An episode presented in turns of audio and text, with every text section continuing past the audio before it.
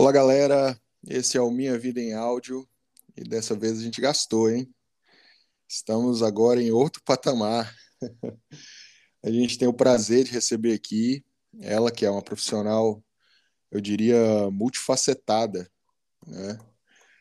Uh, ela é jornalista de formação, inclusive premiada, e inclusive, é, é, numa mudança de rumo, né? A gente, inclusive, já, já citou aqui sobre esse tema de mudança de rumo. Eu acho que ela seria o personagem perfeito para esse tipo de, de episódio.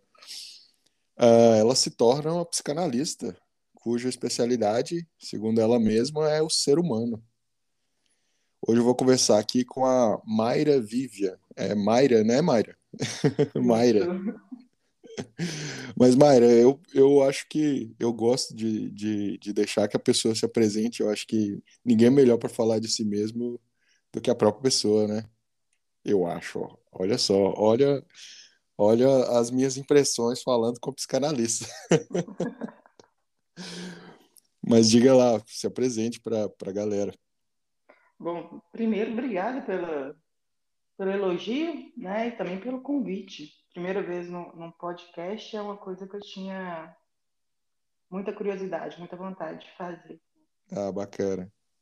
Então, eu sou psicanalista, nós vamos falar assim, a gente se habilita psicanalista. E tenho também esse histórico de mudança de vida muito grande mesmo. Eu comecei em jornalismo porque o sonho meu era ser escritor e por algum motivo eu coloquei na minha mente que para ser escritor eu teria que ter uma faculdade, né? Quem nunca viveu esse tipo de pensamento, Sim. a gente precisa ter algo para se tornar algo. Verdade. Né? Aí cursei jornalismo, no primeiro período ganhei um prêmio de melhor texto jornalístico, depois fiz um curso de roteiro no qual também ganhei um prêmio mas resolvi, diante de, da realidade da área, não me manter nela. Fui para o curso de Direito, me formei como bacharel em Direito, mas também não era uma área que eu queria. Nesse meio do caminho, me fiz o que? Feirante, garçonete, Uber, virei empreendedora, montei meu café próprio, aprender a fazer salgado.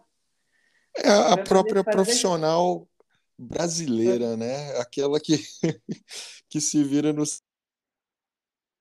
O típico. Exatamente, o típico brasileiro. E aí fui me descobrindo, descobri a psicanálise. Eu brinco, todo mundo que, que atua na área de saúde mental, um terapeuta, um psicólogo, um psicanalista, ele vai por necessidade e acaba se apaixonando com a área. Né? Eu fui exatamente para me conhecer e me apaixonei, porque eu acho assim, o ser humano, ele é muito simples. E diante da simplicidade da mente humana, ela é extremamente complexa. Então eu me apaixonei, eu falei, ah, eu tô achando que por mais que eu tenha essa veia empreendedora, é. meu empreendedorismo vai para a mente. Não, bacana, tá? bacana demais. E, e, e, nessa, nessa sua atuação, Mayra, é, você pode destacar assim um, sei lá, eu não sei nem, nem a, exatamente a palavra que eu posso dizer, mas a, categoria ou, ou, ou, a veia que você pega em relação a ao tratar o ser humano. O que que você mais mais tem lidado uh, dentro do, do seu do seu escopo hoje? Você sabe que eu acho que um dos grandes erros que a gente tem é categorizar. Né? Olha só, hein? Tem, Olha só. Exemplo... Gente, lições estão sendo aprendidas aqui hoje. Por favor, tomem nota. É igual quando você fala assim, a ah, especialidade é ser humano.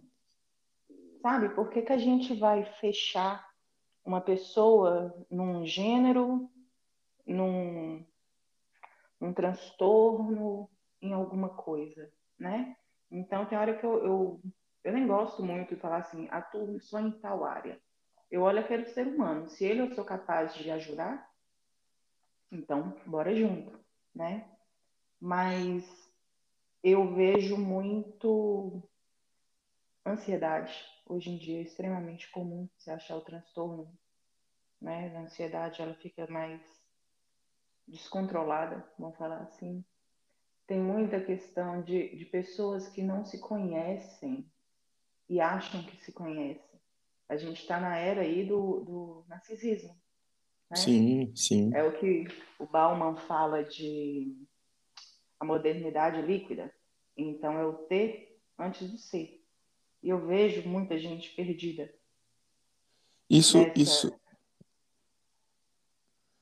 isso tem, tem, tem a ver, eu imagino, né, que é com também a, a nossa a, a, exponencialidade da, da tecnologia, da, da, da, dessa, desse desenvolvimento desenfreado que a gente tem. Eu falo, é, eu te falei sobre categorizar, aí na hora me veio um estalo, gente, eu sou profissional, né, de, de dados, eu sou um cientista de dados. E assim, quando a gente vai lidar com dado, geralmente a gente parte para uma categorização desses dados. E, e aí me veio um estalo, gente, caramba, eu estou tratando talvez pessoas como dados. como é que são que, que são a gente tenta tratar as coisas da mesma forma, né? Mas o ser humano é muito mais complexo, né? Sim, você vê que hoje em dia nós viramos algoritmos, né? Sim, com certeza. Por que, que às vezes as pessoas buscam tanto é, signo, ou então tem a. Não é muito a minha área, não, mas tem aquelas personalidades do Jung, acho que são 12, né? Então, uhum. se é um não sei o quê. Por quê? A pessoa está o tempo inteiro tentando fazer parte de alguma coisa. Tentando se encaixar em alguma caixinha, né? Porque ninguém tem a, a sutileza de olhar para si como um ser único. Né? Eu tenho que fazer parte daquele. Então, se, se eu viro para você e falo assim, não, seu signo, sei lá, é, peixes, então você vai ter tal e tal categoria, você fala, ufa, tenho meu espaço aqui. Eu não preciso pensar. Eu não preciso ser eu, diante de toda a minha subjetividade. Né? E o que, que, a internet faz com a gente? Por exemplo, esse negócio de algoritmo. Eu olho uma coisa, eu olho um, uma coisa que eu gosto, um tema. Ele vai me sobrecarregar só com aquilo não se dá o direito de ser mais. Uhum. E a gente acaba sendo, sim, tratado como um número, uma categoria. Então, tá. Então, se você tem aí, a gente pega ansiedade. Então, a ansiedade, você vai ter que tomar um remédio, porque você é só isso. Então, eu não posso ter uma crise de ansiedade e ser mais, ser além disso. Não, eu tenho que ser aquilo ali. Tanto que eu brinco com o pessoal. Fala assim, ah, que minha ansiedade está atacada. Eu falei, gente, tanta coisa para você pegar para você. Você vai pegar logo isso? É. Né? Você não é uma única coisa. Você não é um número. É, Raul Seixas já dizia, né? Cada, cada um de nós é um universo, né? E o universo a gente está falando de infinitude, né? Sim. Tanto que, por exemplo, o autoconhecimento ele nunca acaba. Porque quando você se conhece, você muda. Verdade. Né? Estava escondido em você, você descobriu, você já se tornou uma outra pessoa. É isso que eu acho bonito no, no, no ser humano. A e gente assim, não tem um, um final. E assim, é, sobre esse não ter um final, eu acho, eu acho engraçado, porque às vezes eu me pego nessa nesse contexto, né? como é que a gente pode ser imortalizado depois da nossa partida, né? É, o que é que eles vão, o que é que se vai lembrar da, de mim quando eu me for? e, e aí entra nessa questão da infinitude do, cara, é, é, uma, é uma viagem muito muito louca, né? Isso aqui é uma posição mais narcisista que essa? Demais, demais, demais, demais, demais. Por que, que eu tenho que ser infinito? Exato, cara. Eu acho que é um questionamento muito válido, sabe? A gente quer fazer a diferença, a gente quer ser diferente, a gente quer deixar uma marca, mas por quê? Porque então, se eu sou especial, eu tenho motivo de estar aqui? Por que, que a gente não pode simplesmente ser o que é? E aceitar que às vezes realmente essa finitude ela chega e que uma hora a gente vai de fato ser esquecido. Porque senão ela se transforma uma vida no quê? Numa busca constante. E essa busca constante tem hora que ela impede a gente de viver hoje, né? De viver o momento, de curtir aquilo. Então eu estou, eu estou sempre buscando me aprimorar mais, eu estou sempre produzindo mais, eu estou sempre tendo mais, mas eu estou sendo. Verdade, é verdade, assim, cara, isso aí a gente abre a gente abre uma caixa meio de Pandora, né? Porque eu consigo relacionar, por exemplo, essa, essa busca pela infinitude, até mesmo na questão do, da religião, de da pessoa querer. As religiões, elas geralmente prometem a vida eterna, né? A, a, a infinitude da, do ser. E, cara, é muito loucura. Você tá, me, você tá abrindo uma, uma porta assim, ad eterno de Talvez assunto. quem está escutando a gente vai buscar resposta e só vai achar Não é? dúvida. Exato, exato, mas é, é bacana demais isso.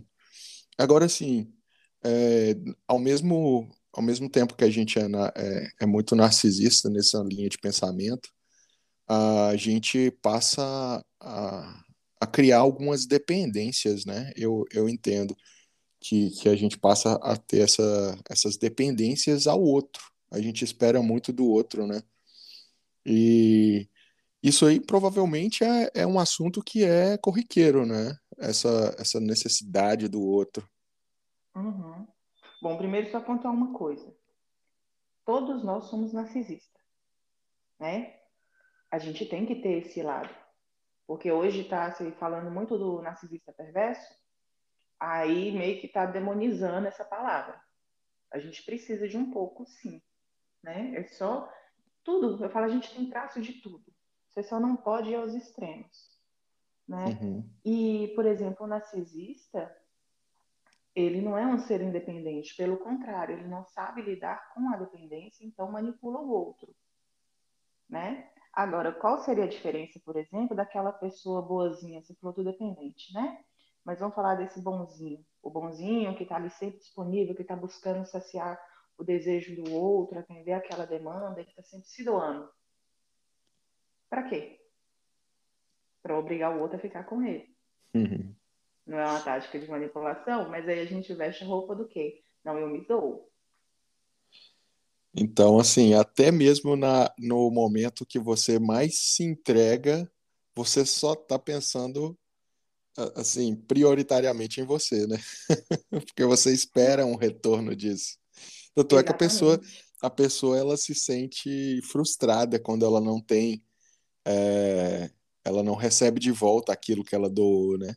Então, assim, é, é realmente, é, é para se pensar que isso é nada mais, nada menos né? É, é uma tática, né, de manipulação, no sentido você bonzinho com você, para você ser comigo também. Aí, ela, aí só que se veste a roupa, né, no sentido assim, não, eu sou uma pessoa altruísta. Essa palavra linda, né? Eu sou altruísta. Mas aí, quando o outro não atende a expectativa, não faz o que a outra pessoa espera, ou então ela recebe um grande não posso, não quero e não vou, a pessoa entra em sofrimento, a pessoa fica com raiva. Pô, mas eu faço tudo para fulano e fulano não faz para mim. Aí você vê que realmente não é a bondade, né? Verdade, verdade. E, e deixa eu te perguntar, uh, já entendi que isso é do ser humano desde que pisamos na Terra, mas tem algo, algum traço que está sendo ainda mais é, como eu posso dizer, destacado nessa nova geração. Se fala muito em geração, né? Mais uma vez a gente tentando classificar as pessoas aqui. Mas se fala muito em geração Y, Boomer, Baby Boomer, uhum. é, Millennials. Tem algo que, que tá, tá, tá, sei lá, submergindo aí com essas, com essas novas gerações? Você que você tenha notado ou não? Geralmente a, a humanidade segue aquele caminho já previsto. Se você olhar historicamente, a gente tem ciclos, né? Então eu venho um ciclo de muita liberdade.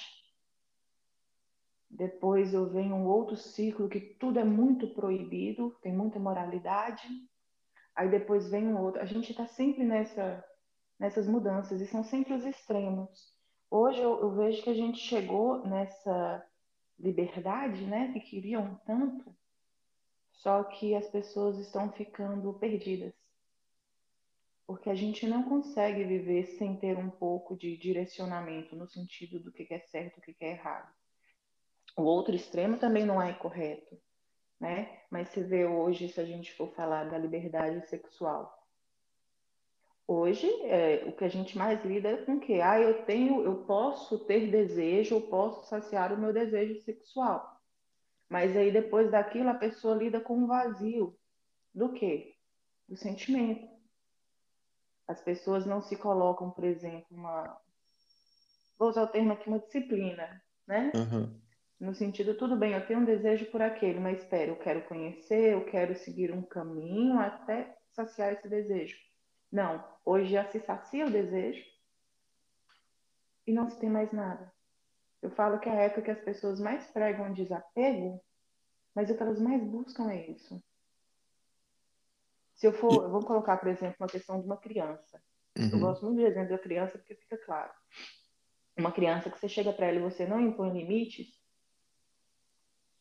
ela vai entrar, ou ela de duas uma, ou ela se coloca muito limite, que vem aquelas crianças extremamente preocupadas, tensas, que não conseguem brincar, ou elas se revoltam com os pais. Porque a criança fica o tempo inteiro pedindo limite. E a gente também precisa, porque senão você se perde na liberdade. Onde tudo é possível, o que, é que eu faço?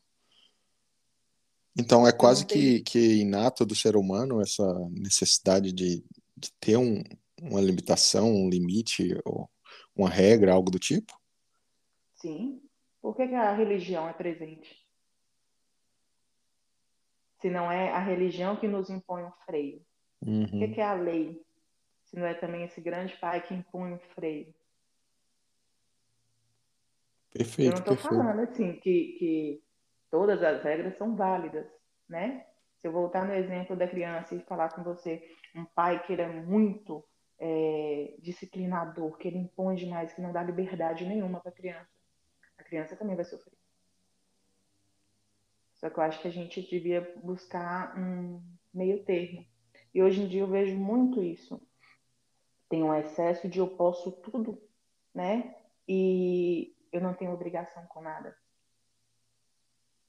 Então você vê que essa geração, vamos falar mais nova, né, que está chegando, uhum. ela está muito perdida. É uma geração que já está se medicando.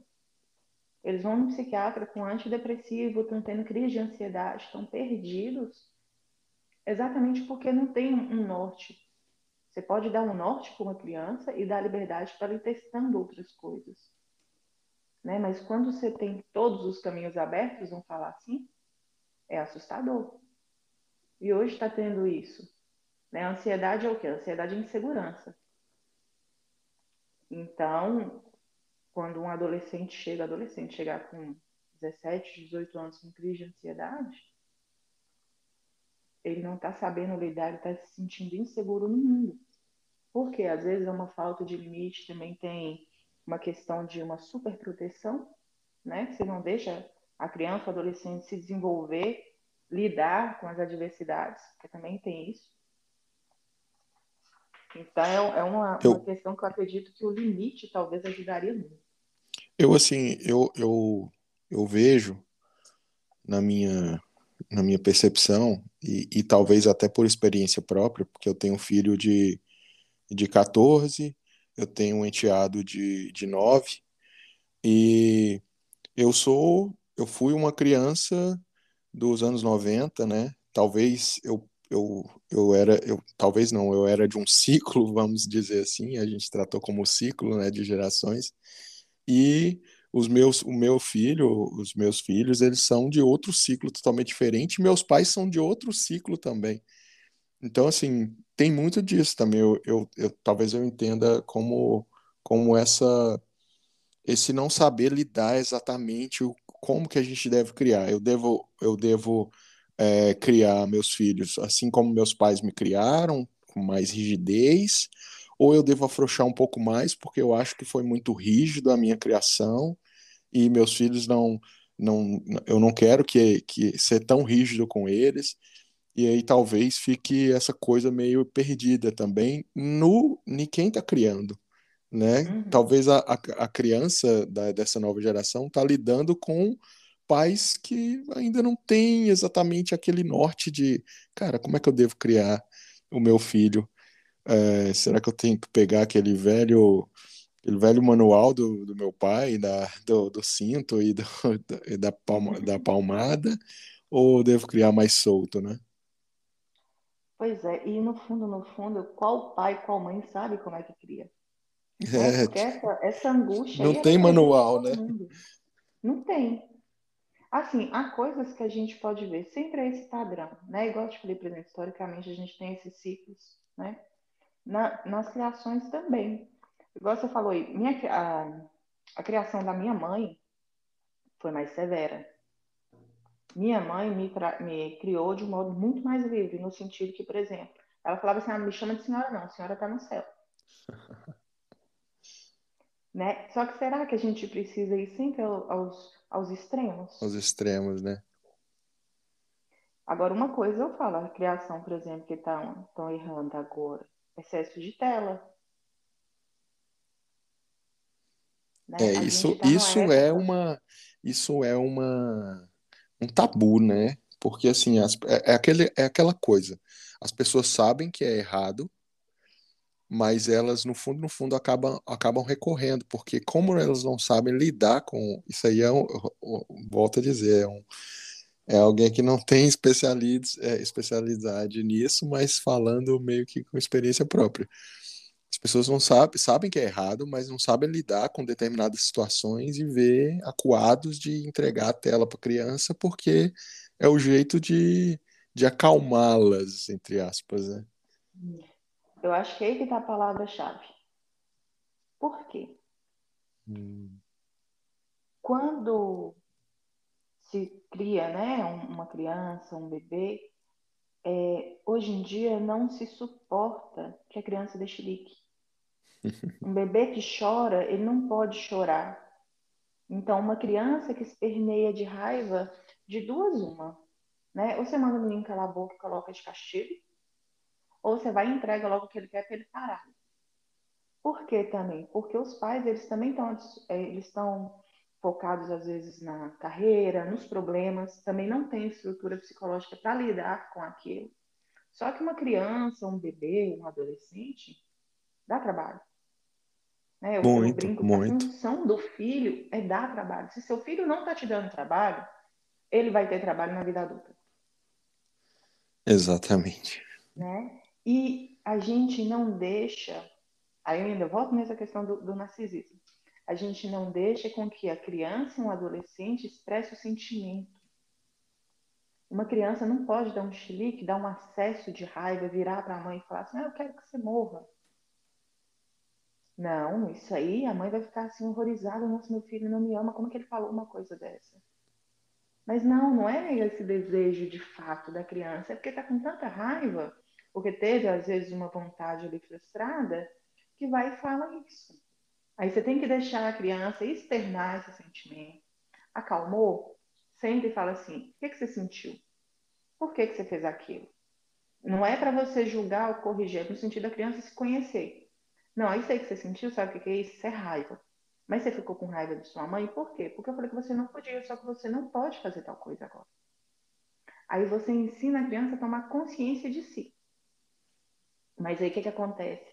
É, hoje em dia não se tem esse tempo, essa paciência, o conhecimento para lidar com isso. Então, no primeiro estilo que você vai coloca uma tela para a criança, ou então a criança não quer brincar, não quer ir no colégio, você faz à vontade, ó, oh, deixa aí, tá quietinho, e vai seguir na vida. Né? Só que, por exemplo, o excesso de tela, a criança está perdendo é, o, de desenvolver a habilidade de sociabilizar. sociabilizar. Aí fala assim, ah, é, ele tem traços de autismo, ele é autista. Às vezes não. Às vezes é só porque ninguém ensinou que ele tem que ficar entediado para olhar para o lado, olhar para o outro, olhar para o menino, uma menininha, tomar coragem e falar assim, igual na época minha de criança, quer ser meu amigo? Vamos brincar? Verdade. Né? É preciso tédio. E hoje em dia a sociedade não se dá o direito de ficar entediado. Entediado. Uh, eu, vou, eu vou até aproveitar esse gancho seu e dar um, um, um testemunho aqui de o que aconteceu ontem. Uh, o meu enteado, ele, uh, o Bernardo, que é nossa criança aqui dentro de, de casa, né? Uma das, né? Que é eu, a minha mulher e ele. São os três crianças aqui. Mas ele quebrou o celular e o celular tá, tá sem, sem u, u, utilização e a televisão dele também deu um problema no áudio e a gente teve que mandar consertar. Então, imagine como é que é, como, como ele está nessa fase do tédio, né? Nossa, e... tá com um bico gigante. Nossa, uma tromba gigante. E aí a Juliana, é, eu tenho falado com ela, a gente, a gente tem altos debates sobre isso aqui, essa questão das telas, né? Fatalmente o Bernardo vai para o videogame na sala ou para para TV, né? Para ver YouTube e tudo mais. E a gente ontem, a gente meio que, que quis fazer uma, uma, um teste, né? A gente não deu televisão, de, num determinado período e ele começou a ficar assim no ápice do tédio.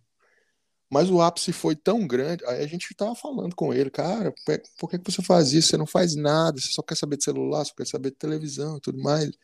Tenta fazer outra coisa e tudo mais, beleza. Aí a gente viu ele meio que escanteado, entediado, entediado, entediado, até que ele pegou um papel, pegou um, um hidrocor, um lápis, e foi desenhar, coisa que eu nunca tinha visto ele fazer. Então, assim, eu acho que é, essa questão do tédio, e acontecia muito comigo quando eu era criança, mas a diferença é que eu não tinha TV e não tinha celular. É, então, assim, fatalmente eu ia buscar outras, outras, outros meios, né? A gente meio que aguça a nossa criatividade, né? a gente tenta buscar outras, outros caminhos para a gente se livrar desse tédio, porque é muito ruim, cara.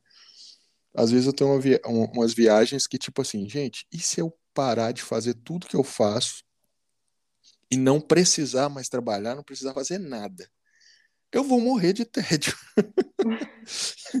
porque eu não vou saber, por exemplo, ficar é, descansando o dia inteiro numa rede e tal, cara, isso eu vou morrer de tédio. Eu vou ter que buscar alguma coisa para fazer. E eu acho que, que foi mais ou menos isso que seguiu a linha do Bernardo ontem. Tem, faz sentido para vocês? Não, total. deixa eu te falar. Vamos falar que você ficou com dó e tal, vai lá e repõe. Ele ia ter perdido um aprendizado que é muito importante, que é a imaginação. Uhum. Como que a gente consegue passar pelas dificuldades da vida? Pelos nãos da vida? É nossa criatividade. É no sentido que, pô, uma, uma porta que se fechou, o que, que eu vou fazer? Eu não consegui o trabalho que eu queria, mas eu posso tentar em outro lugar, eu posso tentar mudar de área. E se eu atuar numa outra coisa que eu já tinha pensado há um tempo atrás? Né? Você consegue lidar com a frustração. Agora, um pai e uma mãe que atende todo o pedido do filho, aí quando ele chega na fase adulta, não está preparado. Ele ter que procurar um emprego, ele recebe um não, a namorada termina, tem traição, a pessoa cai em depressão. Aí o povo fala assim: ah, mas é, é frescura. Não, é frescura. É porque quando criança, ele não foi ensinado a lidar com essa frustração. O pai e a mãe podem proteger, né? Mas aí quando chega na vida adulta, que não tem pra onde que a gente correr, você tem que encarar as coisas é um sentimento tão novo e a pessoa já teoricamente teria que estar amadurecida que ela não consegue absorver aquilo. Então vem esse sentimento e como você falou, tipo, a gente está o tempo inteiro se movendo, né? Tem hora que vale, vale até se questionar por que tanto movimento. Mas a gente está se movendo e quando para, você fala assim, e aí? Eu tô aqui na rede, balançando na rede. Será que é só isso, minha vida? Será que eu já conquistei tudo mesmo que eu podia conquistar? Será que não tem alguma coisa a mais que eu possa fazer? Isso tem muito a ver também, Mara, Aí eu, eu, eu olho outras situações. A gente está falando muito de criança, de, de nova geração, mas é, eu vejo, por exemplo, meu pai. Meu pai, ele é aposentado e, assim, eu não consigo imaginar o meu pai sem fazer alguma coisa. É, meu pai, ele não para, ele, ele inventa coisa para ele fazer, para ele não ficar parado, né?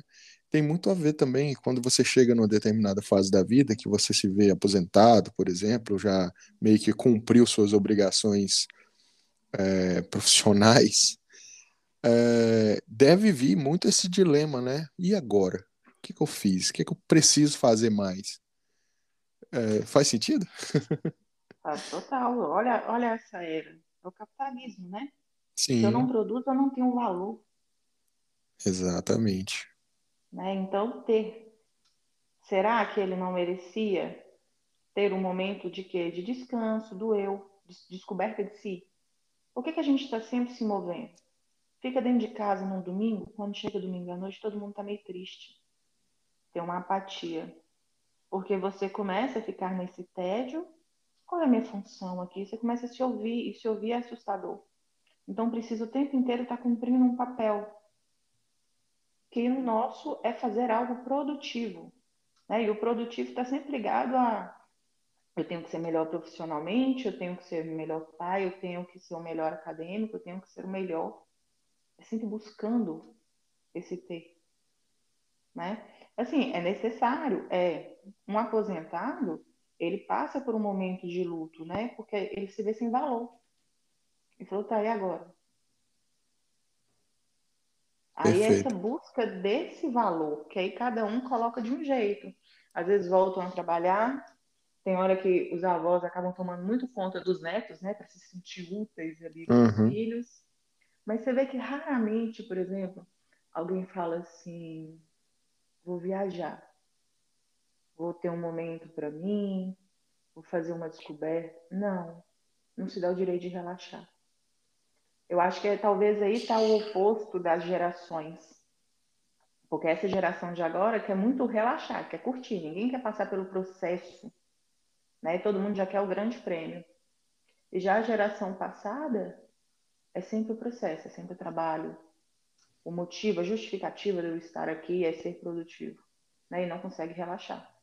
É, e eu cito, cito sempre o exemplo dos meus pais. Na verdade, não só meu pai, minha mãe também Uh, eu gostaria muito que eles aproveitassem mais. Eles ralaram pra caramba durante a vida inteira.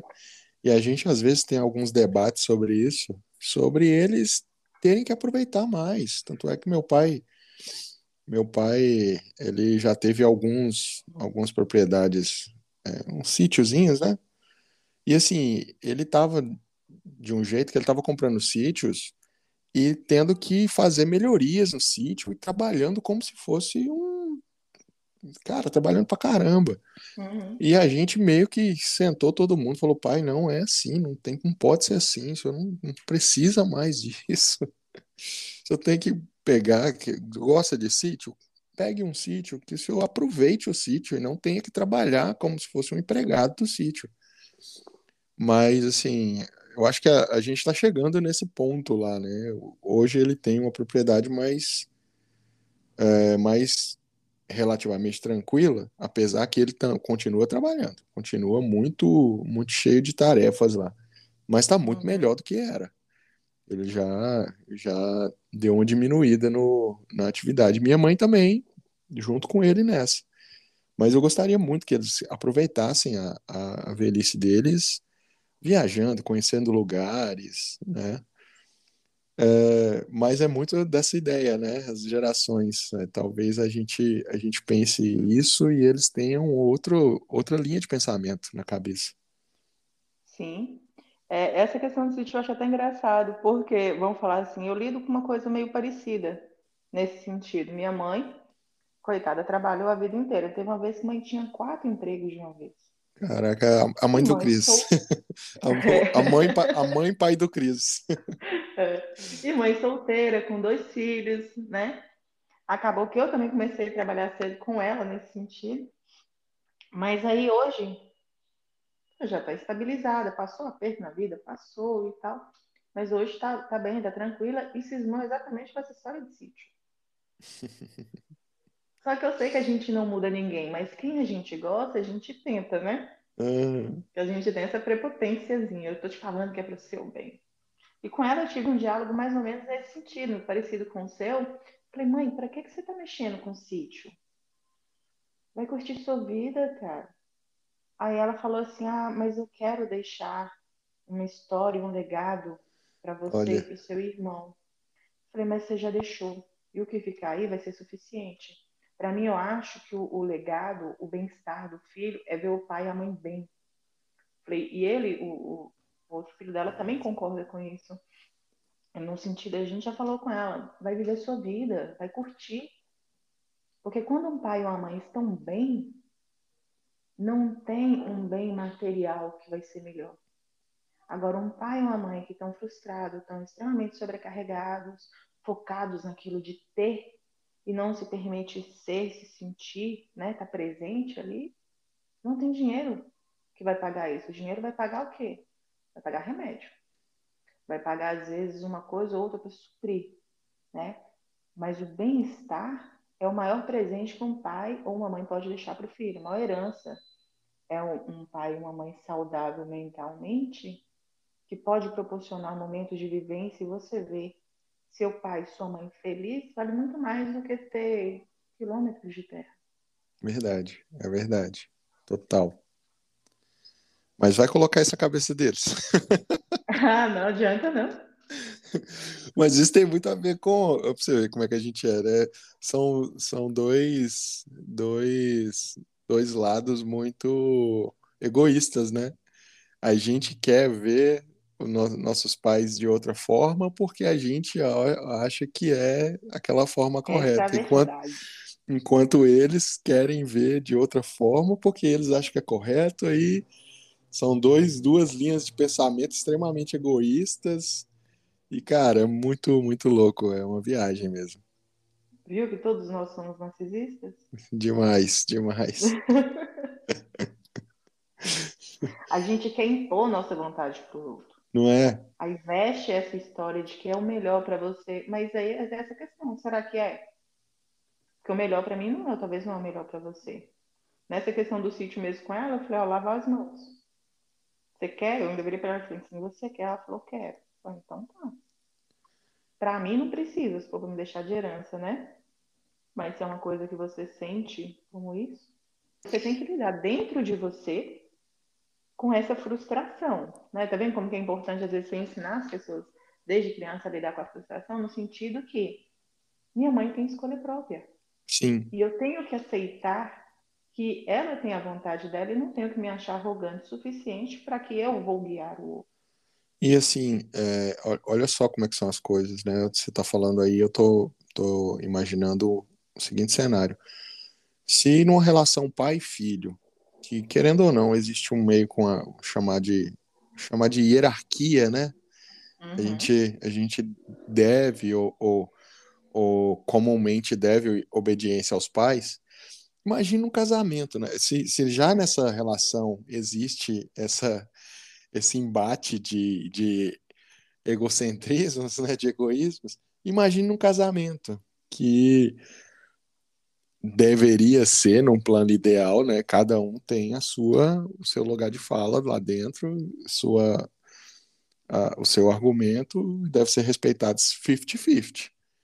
Eu sei que historicamente não, por muito tempo não foi assim, né? A gente vive numa sociedade que, que é historicamente muito machista.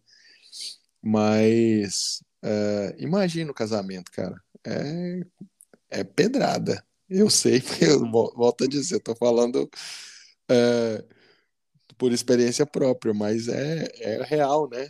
Esse, esse lidar com, com, com o egocentrismo é muito, com o egoísmo é muito pesado. E quando você entra na área de relacionamento amoroso e você vê a expectativa, você começa a reparar que na maioria dos casos as pessoas não se relacionam com aquele ser de verdade, mas com idealização.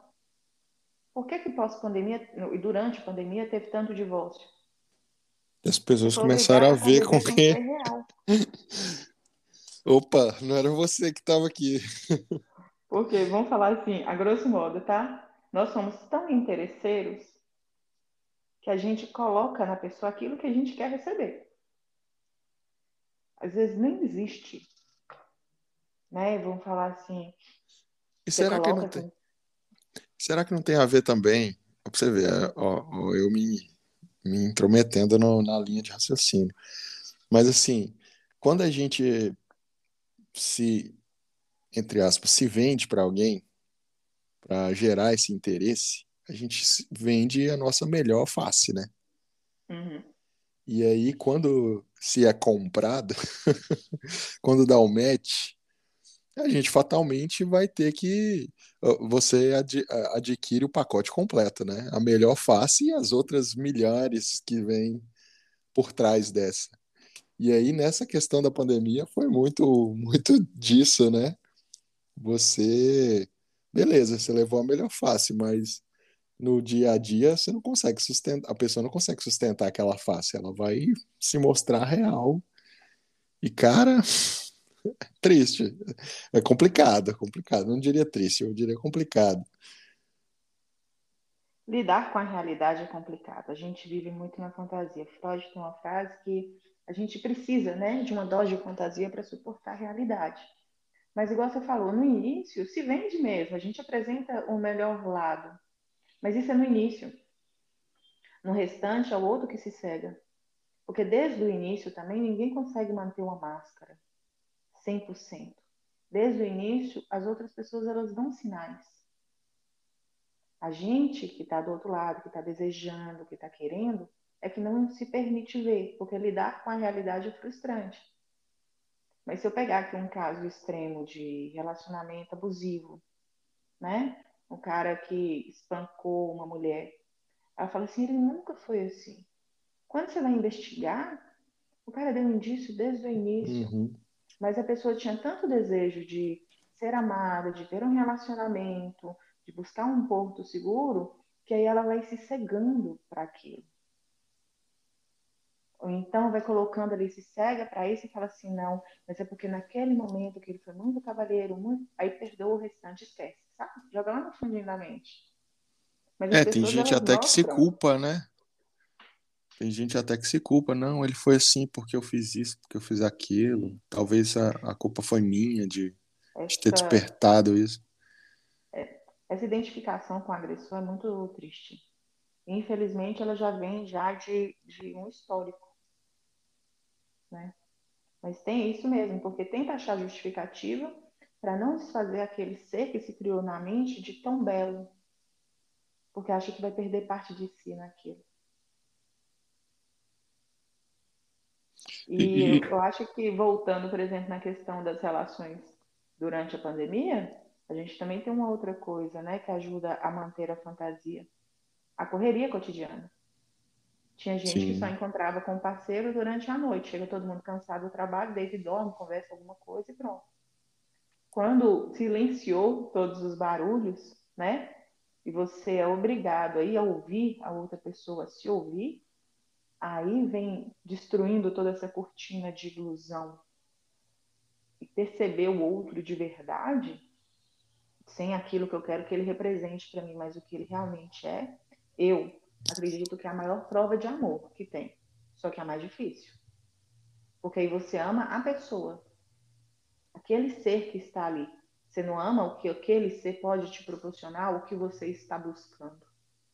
Eu acho que esse aí seria o amor verdadeiro e que há uma grande dificuldade em ser aceita hoje, porque é como se você amasse os defeitos, né? Você tem que amar o defeito de quem você ama as qualidades.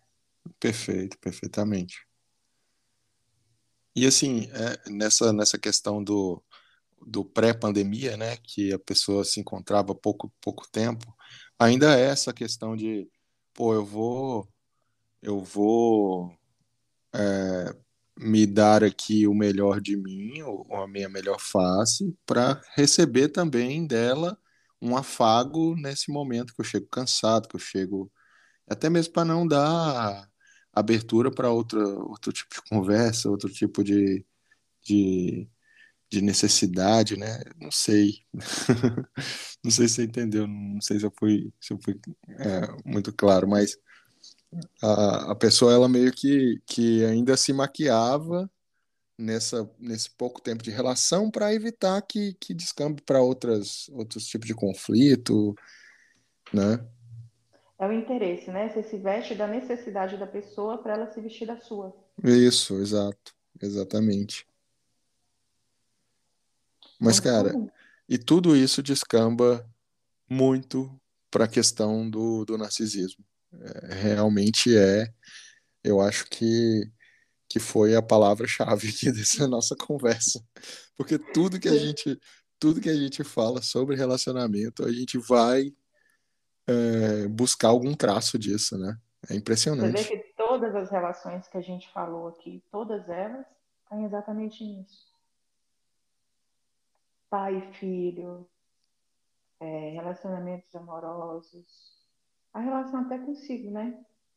Porque o narcisismo é também anular aquilo que eu acho que o outro não vai aceitar para me tornar o que eu posso ser aceito e amado, que eu não me amo. Então, eu visto uma máscara e me porto, me, porto, me porto aqui na sua frente do jeito que você quer. O que é Instagram? Se não esse filtro. No sentido, deixa eu te mostrar o quanto minha vida é boa. quanto eu sou incrível, quanto que você pode me desejar. Que, e eu vou te falar. E eu posso te falar, eu acho que tem uma rede talvez ainda mais que, que evidencia ainda mais isso do que o Instagram, que hum. é o hum. LinkedIn. Porque ali você é, assim, é evidente que você está vendendo a melhor imagem de você. É, é assim, é quase que o, o, o, motivo principal de você estar tá ali. então, eu, esse eu confesso que eu não sei muito, não. Eu até tenho, mas eu tenho de anos atrás. Cara, eu o LinkedIn é. O LinkedIn hoje virou a plataforma é, de, de networking mais é, importante da, da internet, né? É, é uma rede social para profissionais eu, inclusive, tô lá, eu acho. Eu, eu para mim, é a, a rede que eu tô mais ativo depois do Twitter. Mas, assim, é muito evidente essa questão de, de se vender, de se mostrar sem problemas, porque se você mostrar seus problemas, você vai acabar mostrando sua fraqueza, e mostrar fraqueza num ambiente corporativo, num ambiente profissional, é quase que um suicídio, né? É um sincericídio, né? É interessante isso, né? Então, nos negócios eu tenho que ser extremamente poderoso, sem dúvida. Agora, você usou um termo que eu gosto muito, vulnerabilidade. Um chefe, vamos falar assim, o funcionário, quando ele vai para a empresa, ele se apresenta como melhor mesmo. Você uhum. nunca vai falar que você não tem paciência para trabalhar em grupo. Esse é odiando o ser humano. Você precisa de dinheiro. Né? Então Verdade. você vai seduzir aquele recrutador no sentido, olha quanto eu sou bom. Mas você vai apresentar dificuldades na hora de executar um trabalho em grupo. Então você não respeitou nenhum limite seu. Não quer dizer que a pessoa não pode se adaptar, né? Tentar o seu melhor. Mas também há limites. Agora, se a gente chega numa questão de um chefe, uma questão corporativa, assim, então, é, como o pessoal fala assim, cobra comendo cobra, né? Essa busca de, de poder, de tudo mais. Agora, um chefe que chega para o seu funcionário, ele é capaz de apresentar uma vulnerabilidade no sentido de é, o que, é que vocês fizeram aqui que ninguém bateu a meta? Né? Então, ele não está sendo vulnerável, ele está criticando a pessoa. Uhum. Aqui todo mundo é incompetente, porque eu, na minha época, eu fazia isso, acontecia, não sei o quê. Ele vai criar uma resistência. Agora, se ele chega para esse grupo no sentido de estar vulnerável e fala assim, gente, o que é que está acontecendo aqui? Eu já, aí um, às vezes a pessoa pode apresentar um problema e tal, falou, oh, já passei por isso, então a gente está junto aqui, bora achar uma saída, e ele se coloca ali mais como humano. Você acha que quem vai impulsionar mais um funcionário? É, com certeza. Isso aí é. Eu falo isso porque nossa cultura é do quê? Ser vulnerável, mostrar sentimento, apresentar erros e falhas na gente é nos tornar fracos. Mas será que é mesmo? Ah, a pessoa pode pegar minha vulnerabilidade e atuar contra mim. Primeiro que você não precisa apresentar tudo. Uhum. né? E segundo, uma pessoa que é capaz de usar uma dor sua contra você não é uma pessoa que merece estar perto de você. Você não está errado por confiar. Você fica errado por permanecer confiando. Esse aí já entra num ponto bem sensível, né? Você se culpar pelo outro uh, ter te usado de alguma forma, aí a gente volta na, lá naquele escopo lá do, do da dependência, né? Acontece muito isso, a pessoa se usa usa você e você se sente totalmente eu não sei, eu não sei o sentimento que, que, que dá nome a isso. Ou, ou, a palavra que dá nome a esse sentimento, na verdade. Mas você se sente muito mal quando se, se, se vê usado, né? Nossa, demais. São vários os motivos, né? Vamos falar assim, a pessoa se culpa, que fala assim, nossa, como que eu deixei fulano me fazer mal? Mas você sabia? E essa questão da culpa, eu falo que a pessoa tem que ter muito cuidado com a culpa, porque na culpa você tende a fazer a mesma coisa tentando reparar para falar que você não errou. Uhum. Né? Então aí a pessoa, ah, a pessoa me usou. Aí a pessoa chega para outra e fala assim: "Não, que você é muito especial". Ela dá mais uma chance para não se sentir usada e é usada de novo. É uma é bem torna-se um vício, né? é. Porque você tá tentando, ao invés de falar assim, é isso que eu falo, que às vezes a vulnerabilidade se aceita no sentido de que não é ruim. É ruim a pessoa que ela não tem a capacidade de receber aquilo. Se eu tenho uma amiga, eu conto um segredo, ela vai e conta para todo mundo? Por que, que eu vou confiar nela outro segredo? Eu vou ver o que, que ela está me dando, que não é um, um sigilo, né, a confiança, uhum. e vou colocar ela naquele patamar. Agora, se eu chego para essa amiga e falo, olha, eu confiei em você, por que, que você fez isso? Vou lá e conto outro segredo, ela também vai? Aí já muda. Só que aí as pessoas, elas não sabem largar o osso. Porque você vincula o seu valor, o seu amor próprio àquela pessoa. Vou tentar explicar de um modo mais claro. Uhum. É, entrou no relacionamento, tá numa relação e o cara tá, então a mulher tá usando, né? A pessoa percebe aquilo e ao invés de falar assim, peraí, fulano ou fulano não está entendendo que eu sou uma pessoa incrível, que eu sou uma uhum. pessoa verdadeira, que eu, tô, que eu sou companheira, então eu sinto muito, eu vou me retirar, porque eu sou isso tudo. Não, o que, que a pessoa faz? Começa a brigar com a outra e tentar se impor de tudo quanto é maneira para validar aquilo. Uhum. Tipo assim, ela... ela... Poxa, ela não tá vendo o quanto eu sou incrível, então deixa, deixa eu evidenciar ainda mais isso aqui.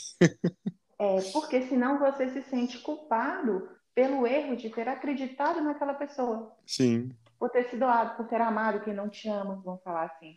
E aí voltamos pro ponto da. voltamos para a fase do, do egoísmo, né? Uhum. Voltamos para o narcisismo. Cara, muito, muito massa. Uh, Mari, a gente está chegando aqui a quase uma hora de conversa. Parece que, que nem passou. Mas eu, eu, queria, eu queria que você que você falasse um pouco do da de, de onde você atua, como você atua, é, é, consultório, uh, online, uh, e tô sabendo também que você está produzindo um livro, né? A escritora, oh. a escritora é formada, né? O sonho de infância nunca vai embora, né? Né? Sim, eu estou terminando um livro agora. Eu coloquei o nome dele de Cartas para minha melhor amiga, que são crônicas curtas com pequenas doses de amor próprio, de autoconhecimento, e a ideia é mais ou menos assim: o que, é que eu falaria para minha melhor amiga que está sofrendo? Ou então, o que eu gostaria que minha melhor amiga falasse para mim? Né? Aí eu estou terminando de produzir, estou na fase de correção para poder publicar até essa, esse sonho realizado, né? Não, não pretendo parar no primeiro, não. Eu acho que quando a gente pensa demais, a gente tem que dar vazão. E um dos meios para dar vazão é, é a escrita. Né? Uhum. A outra, às vezes, é um bom bate-papo com amigos, ou então em terapia também, que ajuda a gente a organizar muito a mente. E a parte que eu trabalho, como você perguntou, eu atendo em Montes Claros, o consultório físico é aqui em Montes Claros, Minas, né? E também online. Então eu tenho pessoal de um bocado do canto do Brasil, de Nordeste a, a Sul. Ah, então, então é, quem está te ouvindo aí, eu tenho, eu tenho algum, algumas audiências é, bem espalhadas. quem está te ouvindo pode entrar em contato com você, né? Pode entrar em contato. Independente da região. Eu já atendi, eu já tive paciente da Europa. Né? Bacana. Eu falo que a tecnologia, ela estragou muito a gente em alguns pontos. Mas nessa questão de facilitar, aproximar, quem sabe usar, sabe usar muito bem. E uhum. a terapia online é a mesma coisa da, da pessoal. Tanto que a minha terapia eu faço online. Bacana. Porque quem não sabe, psicanalista tem que fazer terapia a vida toda. Então, a minha. Eu imagino, senão você fica absorvendo a história de todo mundo aí. Tem que ter uma, uma, uma, uma fuga para isso. Né? Tem, e Freud também fala que a análise só vai até onde o analista foi na dele. Né? Como que eu vou te ajudar se eu estou precisando de ajuda? Sim. Então a gente vai sempre colocando o outro ali para nos ajudar. O que é interessante, porque nessa era nossa que todo mundo acha que dá conta de si, não preciso de ninguém, não me envolvo com ninguém, não sinto nada, isso vem para provar que nós precisamos sim do outro. A gente não precisa se tornar dependente de ninguém. Mas a gente precisa sempre ter um círculo confiável, onde você pode de vez em quando descansar. Aí a terapia também é mais ou menos isso. Não, perfeito, perfeito. Eu, eu sou um grande entusiasta, inclusive, da, da, da terapia. Eu acho que todo mundo deveria fazer porque é necessário, cara. É muito necessário. Mayra, manda um, um, recado final, principalmente fala sobre o seu Instagram, qual é o seu Instagram, como que a gente consegue contato direto com você e só, só deixando um gancho aqui, no lançamento do seu livro, por favor, vamos ter outra conversa dessa. Com certeza. A gente vai trazer um, umas ideias a respeito de autoestima, autoconfiança, né? Vai ser muito bacana, eu te aviso. Bom, meu Instagram, ele é Mayra Vivian, Mayra com I, underline psicanalista. Meu WhatsApp para contato é 38 99196 5311. Em qualquer um dos, dos meios me acha. No Instagram eu gosto muito de colocar vídeo, reflexão, sabe? Eu acho que a gente está no mundo também para colaborar com todo mundo. Às vezes a pessoa não pode ou não quer fazer uma terapia, mas quer ouvir alguma coisa. Então o Instagram ele está bem direcionado nesse sentido de vamos tomar pequenas doses aqui de, de conhecimento, de acolhimento para a alma que está sofrendo. Não, bacana demais. Muito obrigado. Eu acho que foi um papo, cara, muito legal, muito legal mesmo. Levantou, assim, muitas interrogações que eu vou provavelmente refletir por um bom tempo. Espero que quem tenha ouvido também tenha essas interrogações e e espero que a gente tenha outros papos, porque foi muito, muito, muito legal. Muito bacana mesmo. Muito obrigado por, Eu por, que agradeço por ter vindo. o convite. Eu acho que a gente conversou coisas tão amplas. Isso aqui, se você deixasse, iria render demais. Né? Mas tudo tem que ter um limite. A gente trabalha com limite. Sim. E muito obrigada por abrir essa oportunidade. Espero que todo mundo esteja realmente com dúvidas no sentido de se questionar e se conhecer, porque eu acho que é isso que a gente está para fazer aqui. Então é isso, gente. Uh, valeu por ter ouvido. Segue a gente. E em breve a gente vai lançar outro episódio. Uh, ouçam os outros episódios também. Sigam a Mayra na, nas redes sociais, no Instagram dela. Façam terapia. e valeu, tchau.